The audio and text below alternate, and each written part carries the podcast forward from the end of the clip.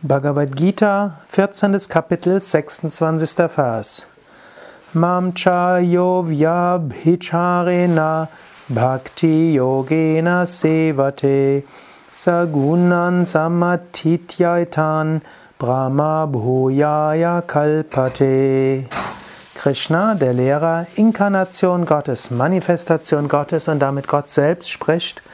Und wer mir mit unerschütterlicher Hingabe dient, geht über die Eigenschaften hinaus und ist geeignet, die Einheit mit Brahman zu verwirklichen. In den vorigen Kapiteln hat Krishna beschrieben, wie ein Gunatita ist, einer, der die drei Eigenschaften transzendiert hat, einer, der die Erleuchtung erreicht, einer, der die Selbstverwirklichung erreicht. Und dort hat er ganz hohe Ideale gegeben.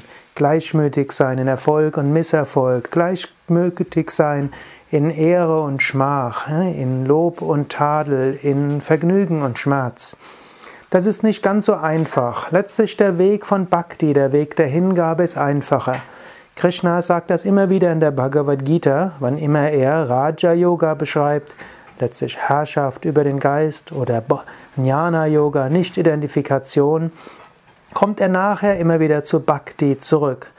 Letztlich, wir brauchen nicht selbst alles zu erreichen. Gott kann es erreichen durch uns. Wenn es zu schwierig ist, wirklich sich in jeder Zeit gleichmütig zu verhalten und gleichmütig zu sein, geben wir alles Gott hin.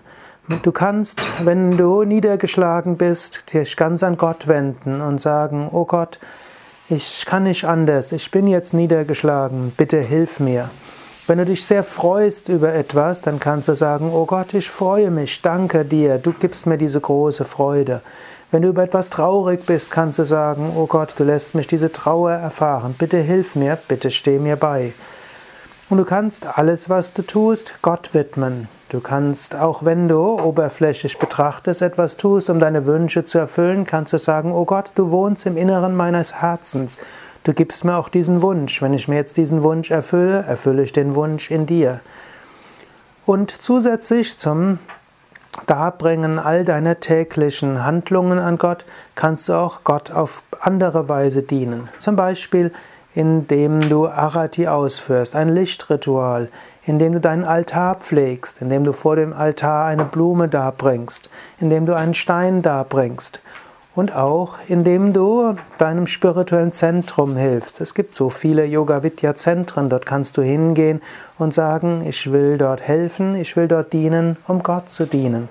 Denn gerade spirituelle Zentren sind in besonderem Maße Arme Gottes, Körper Gottes. Indem du dort hilfst, dienst du Gott. Es ist auch wichtig, dass du das tust, ohne etwas zu erwarten.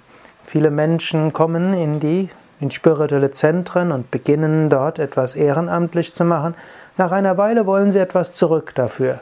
Verbilligungen, Vergünstigungen, Kurse und irgendwann sogar Geld.